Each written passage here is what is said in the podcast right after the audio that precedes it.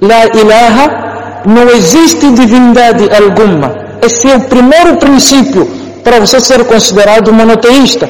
Deve rejeitar qualquer algo semelhante a Deus, deve rejeitar qualquer outra divindade além de Deus e de seguida proferir que Deus é único.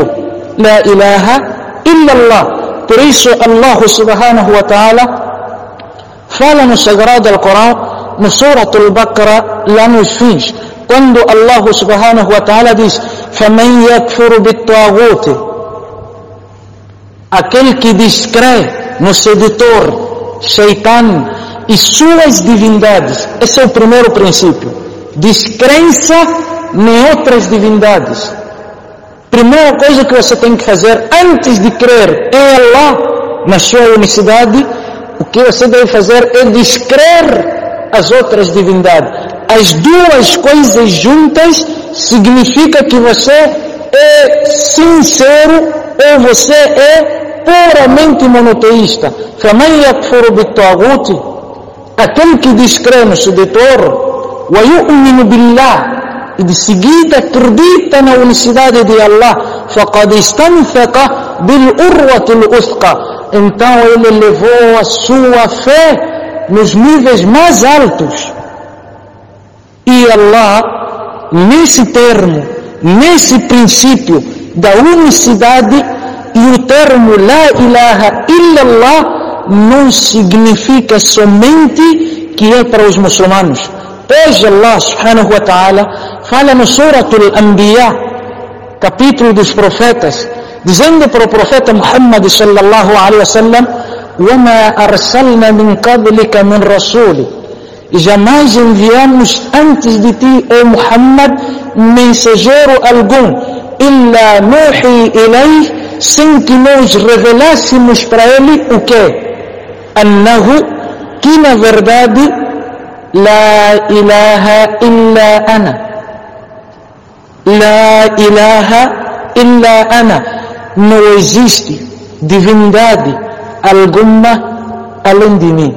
Fa'budun, portanto adorai-me. Neste versículo, Allah subhanahu wa ta'ala diz que esse termo La ilaha illallah é um termo comum para todos os mensageiros enviados de Deus.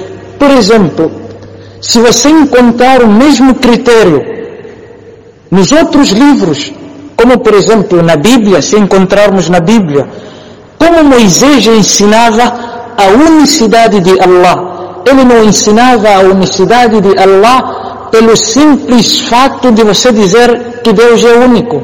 Não basta isso, você dizer Deus é único.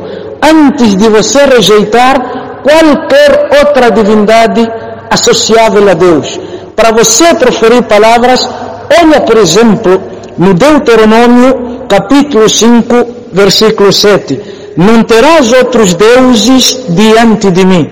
Significa a unicidade de Allah primeiro rejeita qualquer outra divindade, depois assume a unicidade de Allah. Não terás outros deuses diante de mim.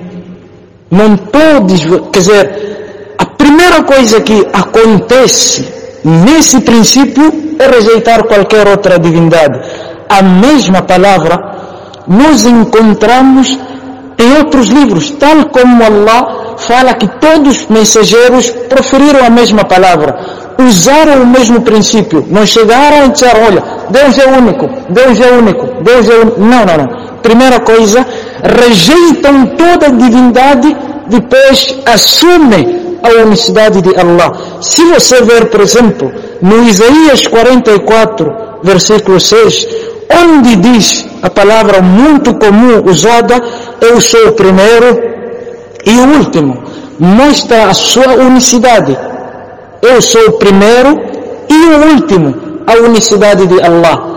A unicidade de Deus. Depois, a rejeição de qualquer divindade. Não há outro Deus além de mim. Aí assume-se a palavra da unicidade. Rejeite qualquer divindade que possa aparecer, depois assume com convicção, fé nos seus atos, na sua adoração, a unicidade de Allah. A mesma coisa, se você encontrar no mesmo livro de Isaías 46, versículo 9,